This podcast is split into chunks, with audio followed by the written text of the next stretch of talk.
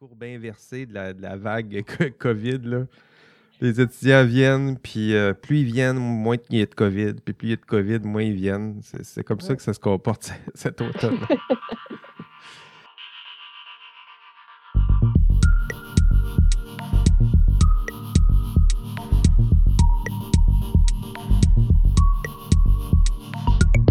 Bonjour à vous et bienvenue, semaine 7 de votre cours éthique et professionnalisme. Jean-François Sénéchal avec vous.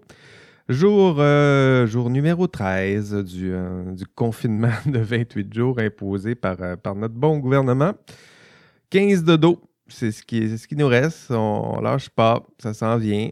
15 hein. de dos. ce matin, on voyait la, la courbe qui commençait à s'incliner un peu devant euh, nos nombreux efforts. Euh, le plateau semble atteint, atteint oui. Puis euh, tranquillement, le nombre de cas va diminuer, c'est ce qui est indiqué. Puis on souhaitera que, c'est ça, tranquillement, on aplatisse tout ça ensemble. On ne lâche pas, on va l'avoir, notre, notre fête d'Halloween ensemble. J'ai bien hâte de me costumer. Non, c'est pas vrai. Je suis vraiment, pour ceux qui me connaissent, c'est sûr que un costume. Euh, j'ai beaucoup de difficultés avec, euh, avec ça. Euh, bienvenue donc à votre cours éthique et professionnalisme. Bienvenue à ceux qui écoutent aussi en, podcast. Il y en a.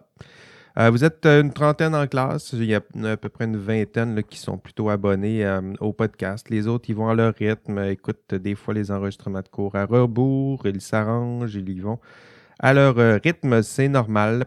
Euh, cette semaine, bon, on prend un café ensemble. Ça va durer peut-être euh, une demi-heure, trois quarts d'heure. Je vous présente les, euh, les thèmes du cours. Puis, tranquillement, je présente la table, les tâches que vous avez à accomplir cette semaine. Je suis accompagné toujours aujourd'hui à distance de Valérie Roberge. Valérie, là. Bonjour Valérie. Bonjour Jean-François et bonjour à tous. Ça va bien, Valérie? Tu t'as acheté un nouveau réfrigérateur, Valérie? oui, ça va bien. pas être là aujourd'hui à cause de ça. oui. Ben, écoute, j'aurais priorisé le réfrigérateur sur notre rendez-vous euh, hebdomadaire comme ça. Désolé. C'est là, là qu'on voit ce qu'on qu'on vaut. Hein? Merci d'être là, euh, malgré euh, toutes tes obligations personnelles et, et professionnelles. retour sur le, contenu du dernier cours. Au dernier cours, nous avons fait un beau caout à la fin du, euh, cours. Je me permets de. Ben oui, je, l'avais annoncé dans mon dernier épisode.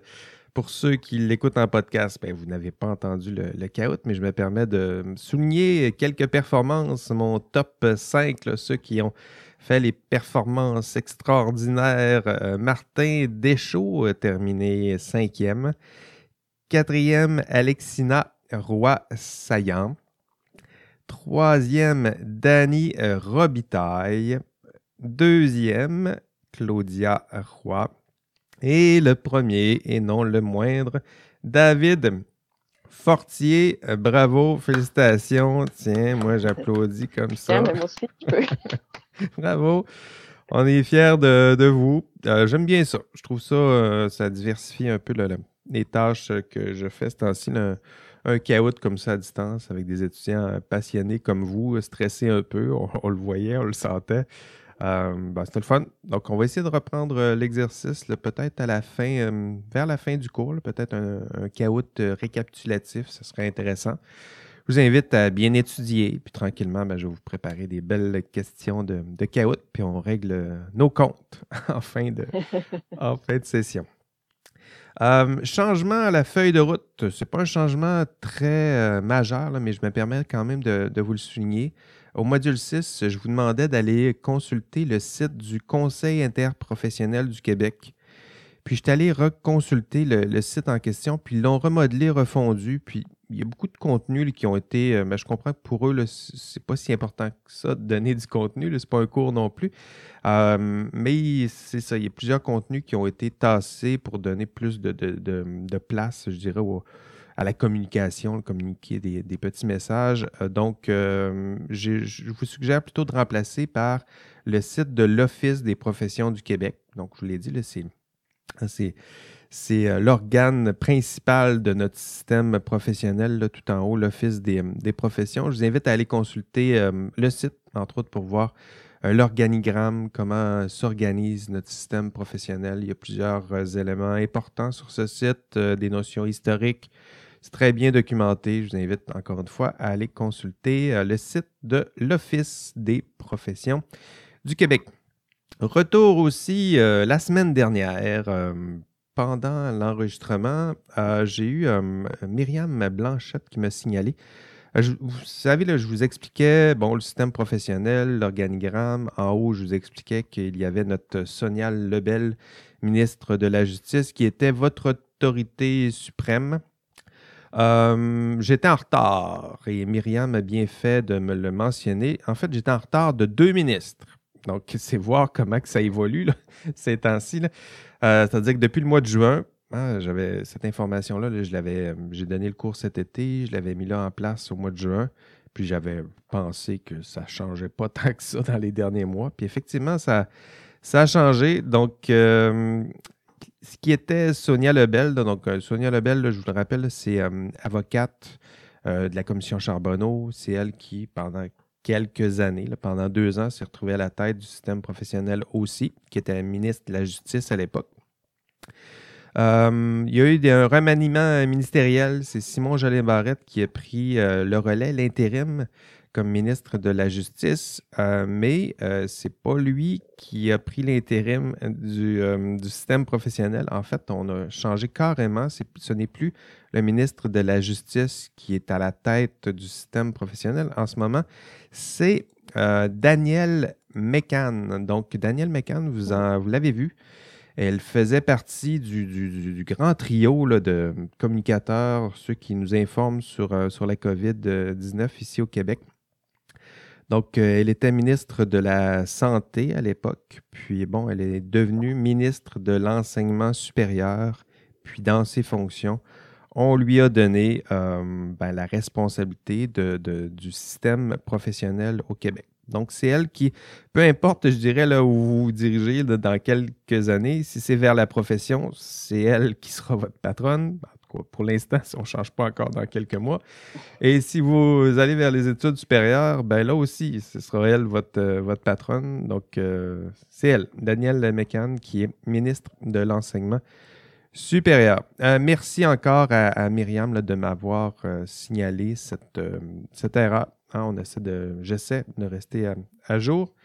Puis, euh, ben, sans Myriam, là, je l'aurais manqué celle-là. Merci encore. Cette semaine, je publiais une note provisoire sur, euh, concernant euh, les forums de discussion. Hein. Une note provisoire, c'est ce que ça dit, c'est-à-dire qu'elle est là en attendant de voir votre note croître. Hein. C'est ce qu'on souhaite je dirais que c'est peut-être la note minimale garantie. Euh, Valérie et moi, on a regardé vos, contributions, on les a notées. Euh, on n'est pas tout à fait à jour, mais on en a noté plusieurs. Puis voilà, à partir du 6 octobre, c'est la date que j'ai pris comme une date référence. Euh, votre note, c'est la note que vous aviez le 6 octobre. Donc, c'est votre note minimale à partir du 6 octobre. Et si vous faites de nouvelles contributions, si vos contributions euh, sont bonnes, sont excellentes, ben à ce moment-là, c'est possible toujours d'accroître et d'aller plus, plus fort que ce 11 sur 15 qui, si vous vous contentez de contributions normales attendues qui répondent euh, tout juste aux attentes, vous aurez 11 sur 15 et si vous ne faites des, participation, contribution euh, riche, enrichissante, euh, intrigante, euh, des schémas, des résumés, tout ça, là, ben, vous pourrez dépasser aisément ce 11 sur 15. En ce moment, là, typiquement, un étudiant, je sais que ça va en décourager plusieurs, mais, mais, je vais vous le dire quand même. En ce moment, on s'attend à ce que vous ayez participé au moins une fois au 6 premier forum, et euh, donc, ça vous donne 7 sur 15 en ce moment là, comme note minimale. Donc, si vous êtes en bas de 7 sur 15, ça veut dire que vous êtes tout juste un peu en retard. Et euh, un peu au-dessus de 7 sur 15, ben, c'est bien. le rythme, ça va bien euh, pour vous. Ce n'est pas pour vous inquiéter. Il reste encore plusieurs semaines. je pense que j'ai juste deux forums de, de fermer. C'est possible de contribuer encore, de ne pas perdre de points pour la constance. il reste du temps. Vous pouvez vous-même vous, donner euh, quelques heures de votre temps pour, euh, pour participer à ces forums de discussion. Et encore là, c'est la note minimale garantie, à moins de. Je ne sais pas s'il y a quelqu'un qui me fait un gros plagiat ou une faute grave ou une insulte, je ne sais pas qu'est-ce que vous pourriez faire. je ne veux même pas l'imaginer, mais là, à ce moment-là, votre note, évidemment, serait, serait réduite. Mais je dirais que pour l'instant, considérez cette note comme étant votre note minimale. Je vous rappelle que je note que Valérie et moi notons les 10 meilleures de vos interventions. Donc, si vous en faites 20, on prend quand même, on les note toutes. Euh, puis, ça prend du temps. Mais à la fin, on prend vos 10 meilleures notes sur 20 pour constituer euh, la note, qui est la note de forum de discussion. Aujourd'hui, les thèmes du cours, euh, il y en a deux, je dirais, qu'il euh, faut bien, euh, bien cerner lorsque vous aurez, lorsque vous allez consulter les enregistrements de cours. le premier thème, c'est le thème de la responsabilité. Et le deuxième thème, c'est le thème du jugement. Donc, c'est deux, deux mots profonds, importants, difficiles, des mots euh, qu'on utilise tous les jours. Quelqu'un, euh, je suis responsable de ci, responsable de ça, es-tu responsable? Euh, on le dit dans, le commun, là, on le dit, on l'utilise, jugement, manque de jugement, sers-toi de ton jugement. mais qu'est-ce que ça veut dire lorsqu'on se met à poser des questions, surtout en éthique, on essaie de définir les termes, essayer de voir, de circonscrire, décortiquer, analyser? Puis c'est ce qu'on vous propose un peu, de donner un peu plus de profondeur, quelques couches de, euh, quelques notions qui pourraient euh, vous aider à mieux comprendre, mieux cerner, mieux tisser quelques liens entre différentes notions que vous maîtrisez et les notions de responsabilité et de jugement. La question qui traverse la première partie du cours, c'est la question euh, qu'est-ce que ça veut dire qu'être responsable?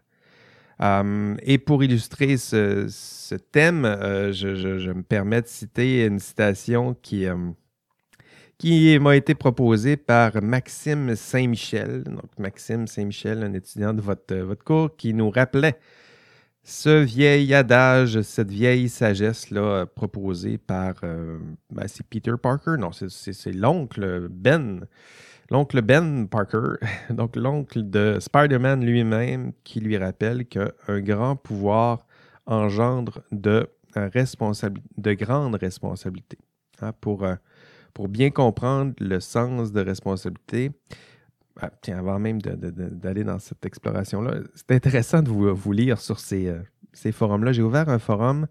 Euh, je vous demande de faire le lien entre une valeur, euh, un personnage que vous allez choisir, un super-héros, quelqu'un qui sort de la, fiction, une valeur, puis de me démontrer comment ce personnage-là est influencé par cette valeur. Je trouve que ça en révèle beaucoup sur sur vous, sur ce que vous êtes, hein, pourquoi vous avez choisi tel ou tel personnage, la valeur que vous avez choisie. Souvent, ça nous, en dit beaucoup sur ce que vous êtes. Allez euh, relire ça la posteriori ou reliez-le dans 10 ans, puis vous allez voir que ça en dit pas mal sur euh, vos ambitions, sur ce que vous êtes, sur vos idéaux, surtout.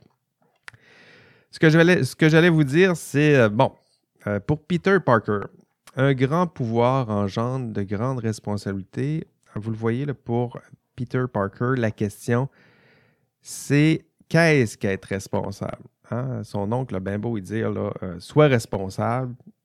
Hmm. On le voit tout de suite que les guides sont sont pas très clairs. C'est une valeur. Hein? Ça s'inscrit dans l'éthique de la vertu. on, y reviendra un peu plus tard.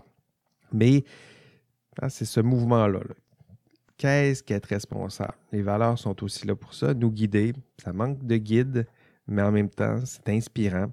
Qu'est-ce qu'être responsable pour Peter Parker? C'est un bel exemple de l'éthique de la vertu. Hein. C'est une valeur qui guide l'action, qui donne sens à ses décisions, qui inspire, c'est sûr. Mais pour le commun, comme vous et moi, ça ne donne pas vraiment des, euh, des guides clairs, cette éthique de la vertu. Je reviens à des, des termes qu'on a, qu'on a vus au module 2 la question du pouvoir pour euh, Peter Parker est peut-être plus euh, facile à résoudre. Hein? Un grand pouvoir engendre de grandes responsabilités. Dans son cas, euh, ben, c'est une force. Là, je ne sais pas, la liste de ses pouvoirs. force, agilité, perception, tiens, décuplé. ça pourrait être son pouvoir. et son pouvoir engendre de grandes responsabilités. Pour, pour vous, hein, si on fait le parallèle, le pouvoir, c'est quoi? Hmm.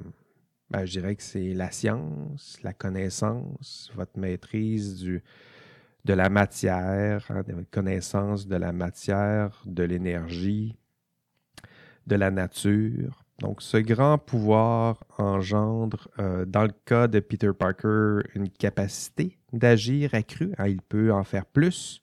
Et dans votre cas, je dirais que c'est un peu du même ordre. Plus de pouvoir, plus de capacité d'agir et éventuellement plus de euh, responsabilité.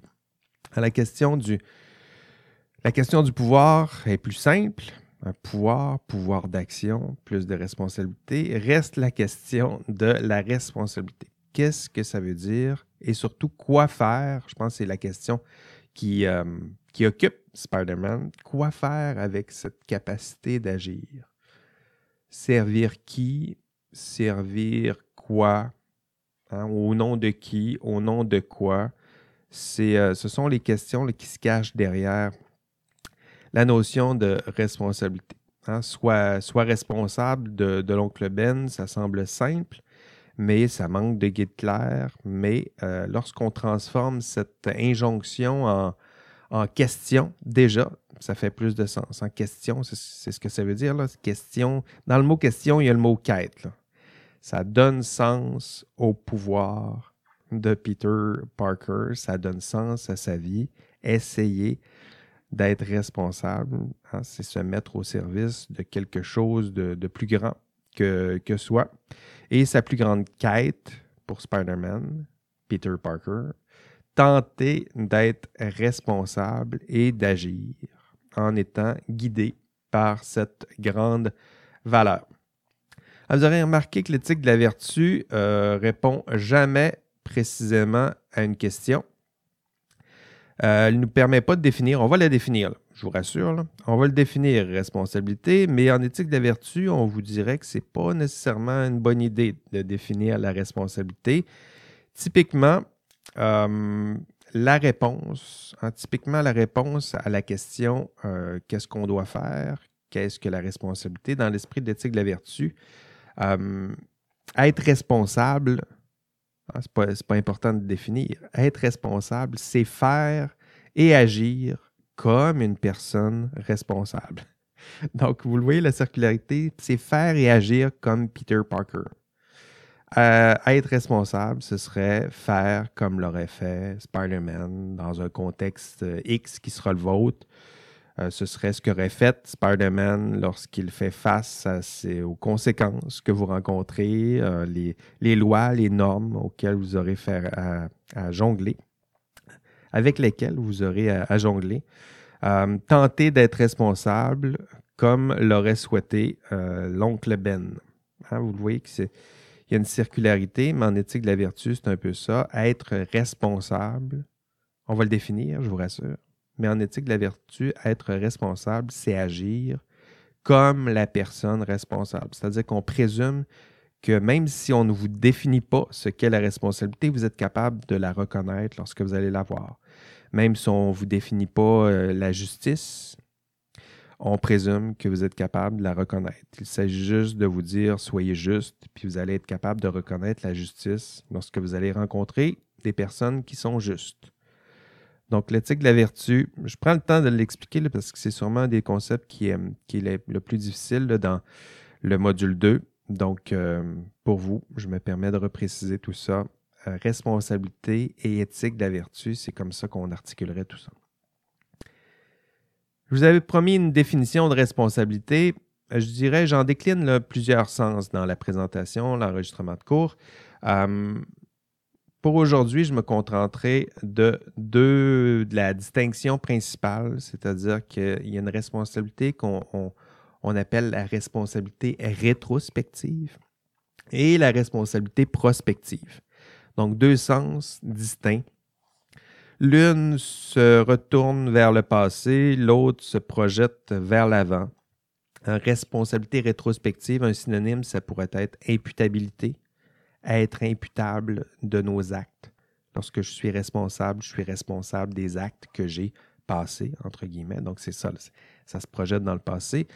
Euh, être responsable, c'est aussi euh, associé à un rôle, responsabilité prospective. On se projette dans le futur, on m'attribue un rôle, on me donne un rôle. Et de ce rôle, du simple fait d'avoir ce rôle, je me projette vers l'avenir. Puis à ce moment-là, on peut décliner des devoirs, des obligations, des attentes à l'endroit de ceux et celles qui ont ce rôle. Donc ça, c'est les deux euh, principaux euh, sens.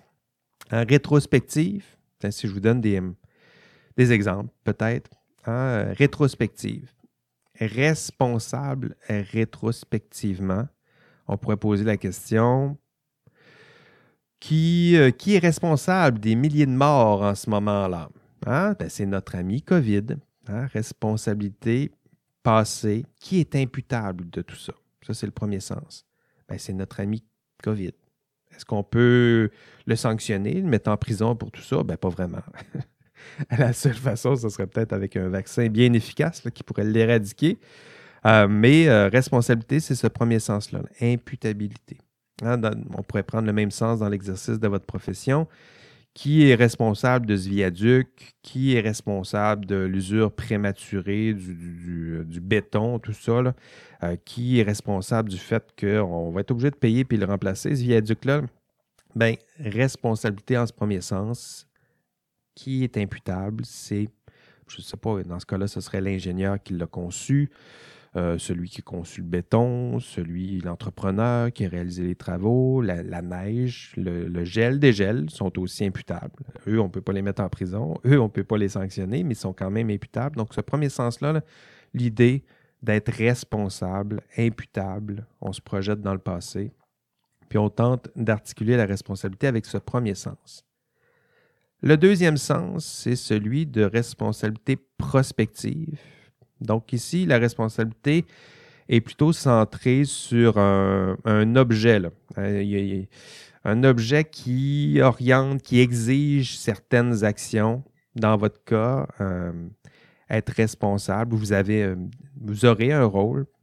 plusieurs, ce rôle vous, vous donnera des devoirs et obligations envers quoi? Ben, envers le public, que je dirais. C'est comme ça qu'on pourrait comprendre votre responsabilité prospective de votre rôle, c'est vous qui serez responsable de, quoi? Mais je ne sais pas, de la, construction de, ce bâtiment. Donc, c'est lui, ingénieur, peut-être, qui assume ce rôle, qui est responsable en ce sens. C'est son rôle, on a des attentes. Il n'a encore commis aucune erreur et pourtant on a des attentes à son endroit. C'est son rôle d'être là pour, pour qui?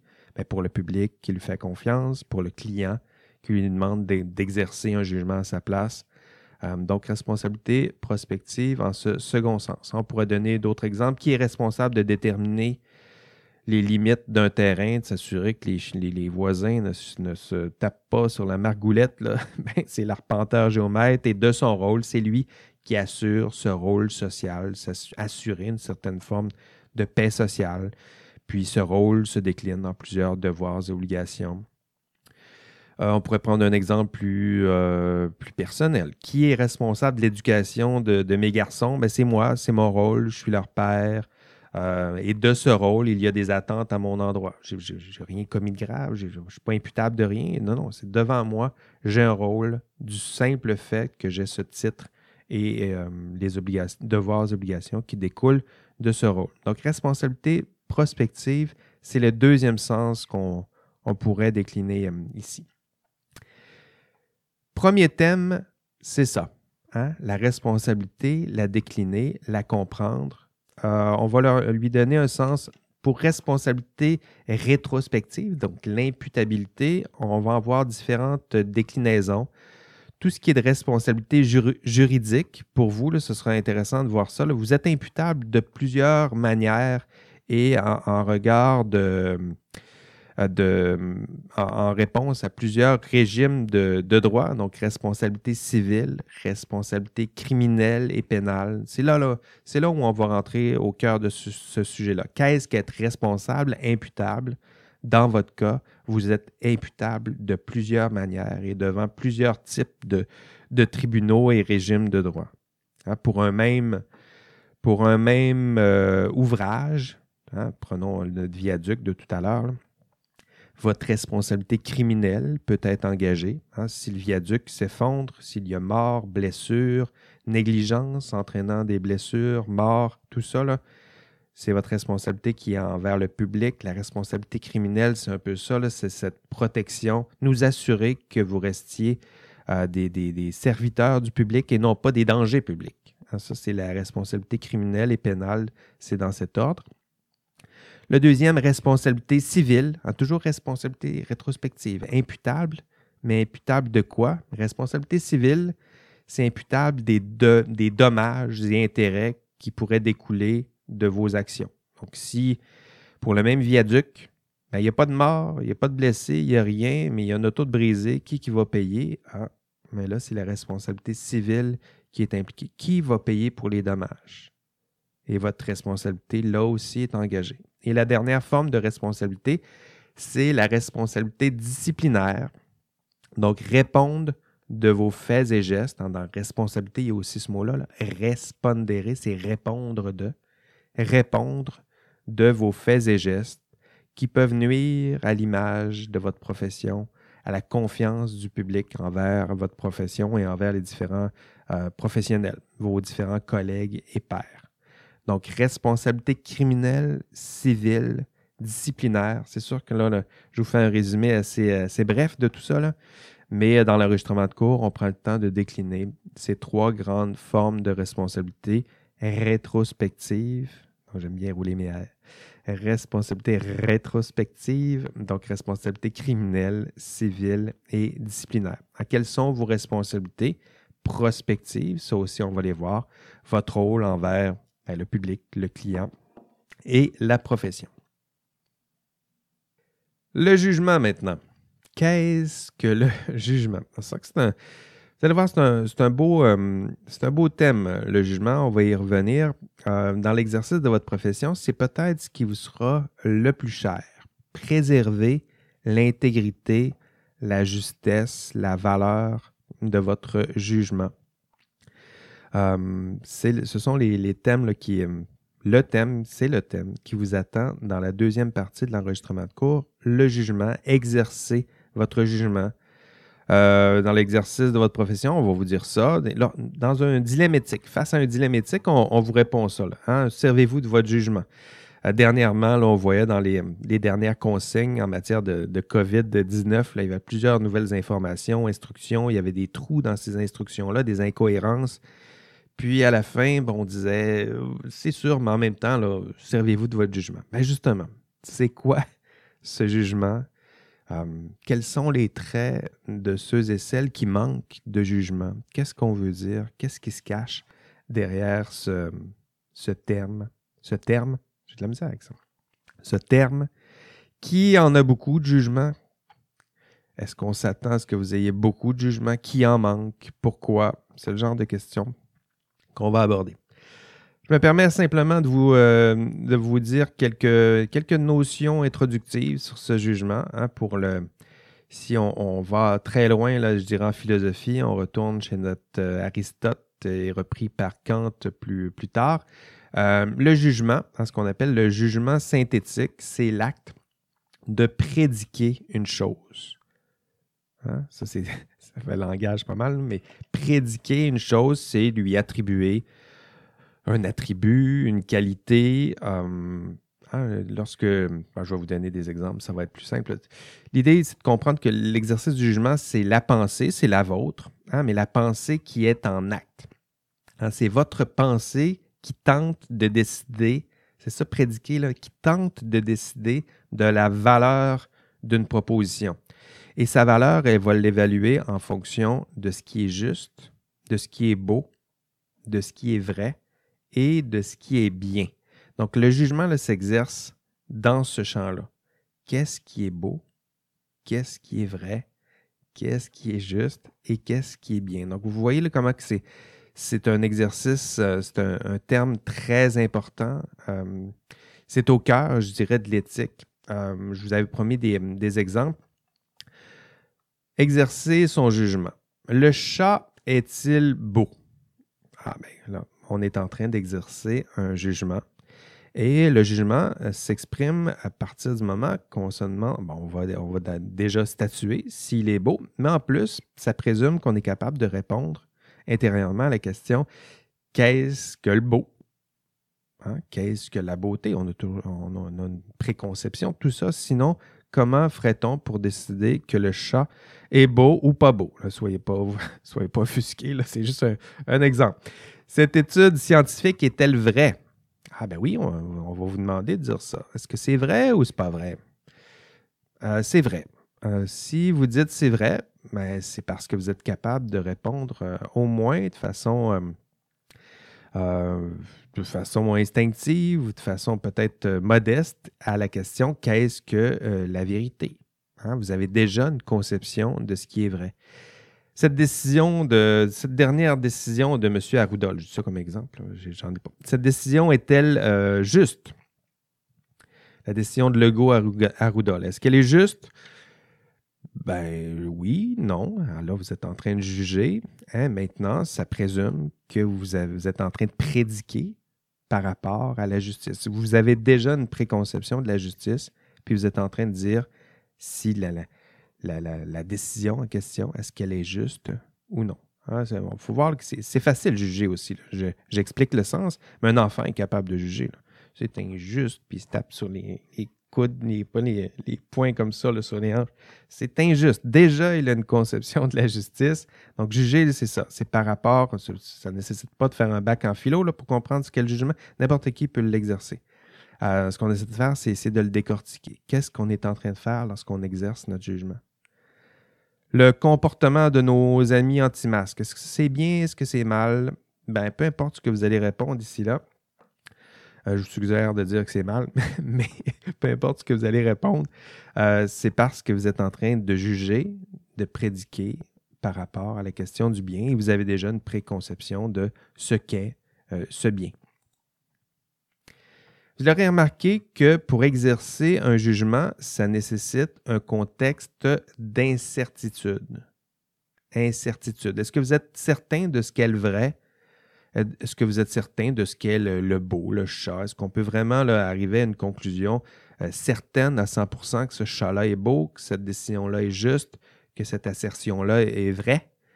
Euh, non, il y a toujours une zone d'incertitude. Et c'est face à cette incertitude que s'exerce euh, le jugement.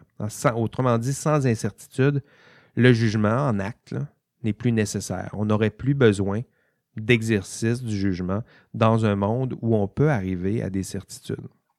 Ah, vous, le voyez, le contexte de la COVID est peuplé de zones d'incertitude. C'est quoi ce virus? Comment il se propage, ce virus-là? D'ailleurs, on a perdu le compte. Est-ce qu'il se propage avec la ventilation ou pas, j'ai perdu le compte. Donc, comment se propage-t-il? Pourquoi est-il associé aux pertes de goût, odorat? Quoi faire dans ce contexte? Confiné, déconfiné? Qui est déconfiné en premier? Euh, le voyez-vous, il y a un contexte d'incertitude et à chaque décision dans ce contexte d'incertitude, il y a exercice du jugement. Donc, jugement, incertitude, nécessité, euh, les deux, plutôt le, la notion d'incertitude est nécessaire, euh, doit devancer l'exercice du jugement. Le jugement est nécessaire pour décider, donc, dans un contexte d'incertitude. Il hein, faut que ça soit clair. Et dans l'exercice de votre profession, des zones d'incertitude, il y en a plein. Donc, vous exercerez votre jugement de plusieurs manières entre deux, études euh, scientifiques contradictoires. Si vous êtes à la fine pointe de la technologie, c'est sûr que les consensus ne sont pas aussi forts que si vous travaillez sur la, je ne sais pas, des études en physique qui sont, euh, confirmées et reconfirmées depuis 20, 30, 40 ans. Donc, les études scientifiques se développent, parfois se contredisent, entrent en compétition parfois. Donc, il y a ça dans l'ajout euh, en, en, sciences. Donc, des études contradictoires, ça se peut que vous rencontriez des études contradictoires, des rapports contradictoires. Et c'est dans ces zones d'incertitude que vous devrez exercer votre jugement entre deux valeurs. Hein, si vous travaillez, je ne sais pas, en informatique, transparence et sécurité. Est-ce qu'on dit tout?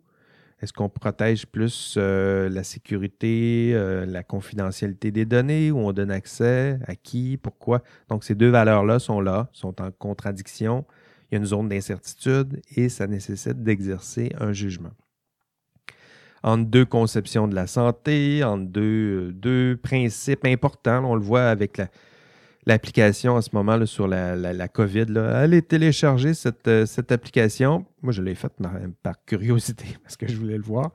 Mais il faut voir ce qui est au cœur de tout ça. Il y a des, concepts hyper euh, importants, nécessaires au cœur de notre société.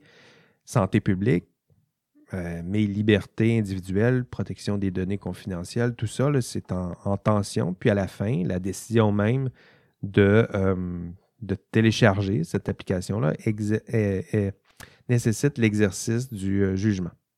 Donc, c'est dans ces zones délicates, c'est dans ces zones d'incertitude où s'exerce le jugement. Et lorsqu'on parlera du jugement professionnel, c'est exactement ce à quoi on s'adresse.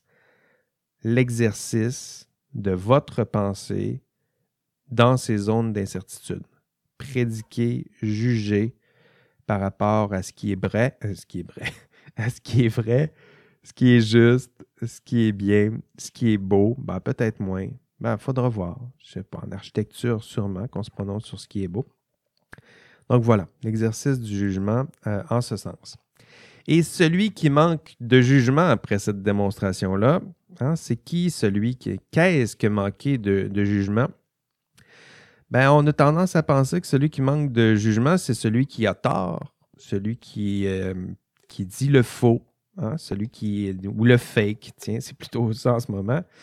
Non, le manque de jugement ici, c'est justement le refus d'accepter cette incertitude. Hein. L'incertitude est liée à l'exercice du jugement. Donc, dès qu'on se met à nier cette forme d'incertitude, on s'éloigne de l'exercice du jugement. À la limite, on nie même la pertinence d'exercice du jugement. le manque de jugement ici, c'est le refus d'accepter, et là on le voit dans les discours en ce moment, le refus d'accepter l'incertitude, le refus d'accepter que c'est plus complexe qu'on veut bien le penser, euh, que la réalité, euh, exerce, la, réalité sur le terrain est fort complexe. Hein, l'ignorant c'est l'ignorant, je dirais que celui qui manque de jugement, c'est peut-être l'ignorant qui ignore lui-même, qui ignore ses propres zones d'ignorance. Il y a une double négation, puis je vais vous le redire. L'ignorant, c'est celui qui ignore ses zones d'ignorance. C'est celui qui ignore qu'il est ignorant. Il n'y a pas pire ignorant que celui-là. Hum, celui qui réduit la complexité à des, euh, des, simplicités. Ben, le virus, ce n'est que ça. Euh, la complexité, il n'y en a pas la solution, elle est simple et la voici. Vous n'avez qu'à faire ceci et que cela. Non, hein, le jugement exerce, euh, exige plus. Il n'y a pas de que ceci et de que ce. Je ne sais pas si ça se dit comme phrase. Mais on ne peut pas réduire la réalité à, si peu de choses. Le jugement, celui qui veut l'exercer, euh, doit euh, promouvoir l'idée qu'il y a des incertitudes, que le jugement est nécessaire parce qu'il y a incertitude. Et se contenter des explications, des, euh, des, solutions un peu euh, simplistes à des problèmes complexes, ben, refuser cette complexité, cette, euh, cette incertitude, c'est là. C'est là où on manque de jugement. C'est même nier l'importance du jugement. Dans le module, vous allez voir que euh, votre jugement peut errer. Hein. Donc, le jugement, je vous dis que c'est important, c'est précieux, c'est au cœur de l'exercice de votre profession. Mais euh, dans la démonstration que je vais tenter de vous faire, euh, on va tenter de vous démontrer que votre jugement peut errer, peut se tromper, malgré vous. Hein. Donc, je vais donner quelques exemples dans ce, module, mais il y en aura d'autres au cours des futurs modules. On va aborder les biais psychosociaux, les pressions de groupe, les pressions d'autorité. Votre jugement peut être influencé à tort de plusieurs manières. Il y en a plusieurs qui le savent que votre jugement est important dans l'exercice de la profession et ils vont tenter, euh, ils vont tenter de l'influencer, ce jugement, d'essayer de le dresser, de le brider, euh, de vous écarter de l'exercice de votre propre jugement. Donc, une des, euh, votre jugement peut, errer. Je dirais que c'est la démonstration que je vais tenter de vous faire. Il y a des limites euh, biologiques, des limites euh, psychosociales que je vais tenter de, vous expliquer. Ah, d'ailleurs, une des, des, premières erreurs du jugement, c'est de se penser à l'abri des failles et limites qu'il reconnaît pourtant dans le jugement des autres. Ça, c'est une, belle, une belle faille complexe. On reconnaît que le jugement peut se tromper, on le reconnaît chez les autres, mais on a de la difficulté à le reconnaître chez soi-même. Dans les, premiers modules, on a fait la personne qui surestime son intégrité. Ben, ça fait du sens. Oui, je peux comprendre qu'on surestime sa propre intégrité, mais pas moi. Donc, il y a toujours ce, deuxième mouvement-là. Reconnaître la réalité, reconnaître que le jugement peut errer, c'est une chose. Maintenant, reconnaître que mon propre jugement peut errer dans certaines conditions, c'est une autre chose. Pour ceux qui ne croient pas, là, euh, bon, euh, je, vais vous donner un exemple. on, a, euh, on a tendance à juger favorablement ceux et celles qui nous ressemblent. Hein? Est-ce qu'on peut admettre ça?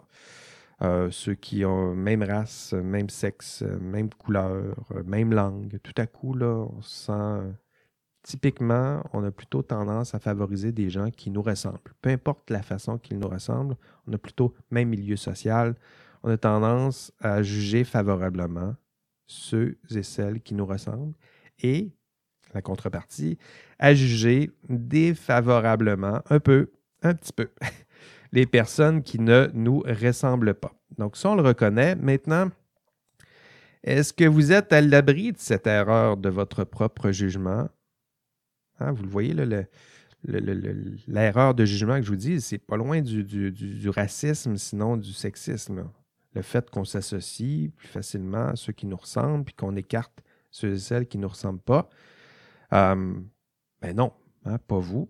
Et pourtant, pourtant, lorsqu'on regarde vos, équipes, je vous ai demandé au début de la session de former des équipes TP1, TP2.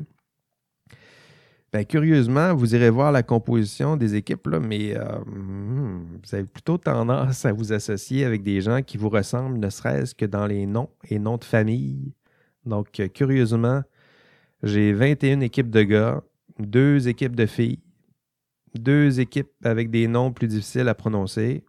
Donc, euh, vous le voyez, là, votre jugement, vous vous dites, moi, je suis à l'abri de tout ça. Je pas vraiment. Je vois que les gens ont tendance à des fois écarter les gens qui ne leur ressemblent pas, mais moi, je suis à l'abri de tout ça. Non, on est. Euh, en ce moment, il y a le beau thème du, racisme systémique. C'est dans cet esprit-là qu'il faut comprendre qu'est-ce que ça veut dire. c'est ces biais-là qui peuvent être systémiques, qui vont bien au-delà de, vous et de votre bonne volonté. Donc, c'est les, euh, les limites biologiques, psychologiques, psychosociales qui peuvent nuire à l'exercice, rappelons-le, de cette chose précieuse qu'est euh, l'exercice de votre jugement. Donc, c'est ce qui vous attend dans cette deuxième partie du module. Et à la fin du module, je vous rappelle les objectifs. 1 expliquer les principaux régimes de responsabilité. Donc, être capable de comprendre ce qu'est la responsabilité criminelle, civile, disciplinaire, les explications que je vous ai données sur la responsabilité rétrospective, prospective, commencer à articuler et comprendre tout ça.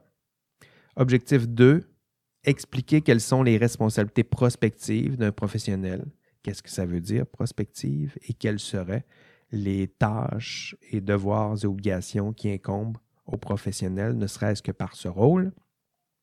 Et trois, définir le jugement professionnel. Donc, j'en ai fait un bout avec vous, le décortiquer, ce que ça veut dire, quelles sont ses forces, ses failles, ses limites, expliquer la valeur de ce jugement au cœur et au sein de l'exercice de votre profession. C'est ce qui vous attend pour les objectifs de ce module 7 à faire cette semaine.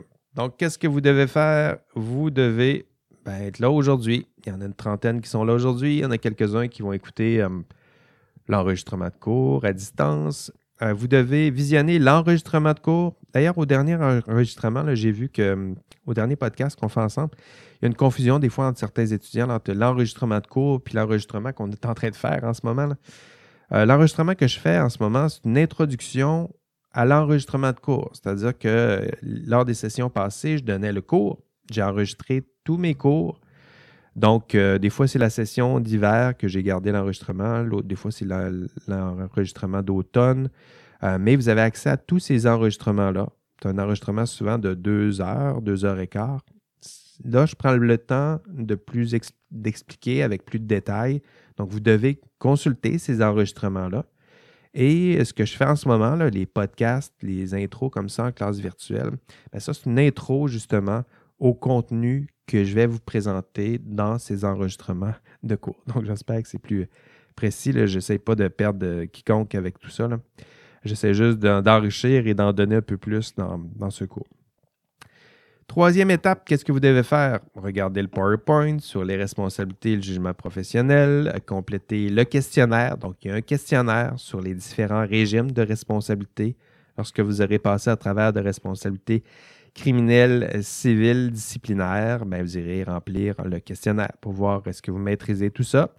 Lisez l'excellent rapport de Luc Bégin sur euh, l'effondrement du viaduc de la Concorde. Hein, parce que dans ce rapport-là, non seulement c'est intéressant, si vous êtes en génie civil, il faut absolument lire ça.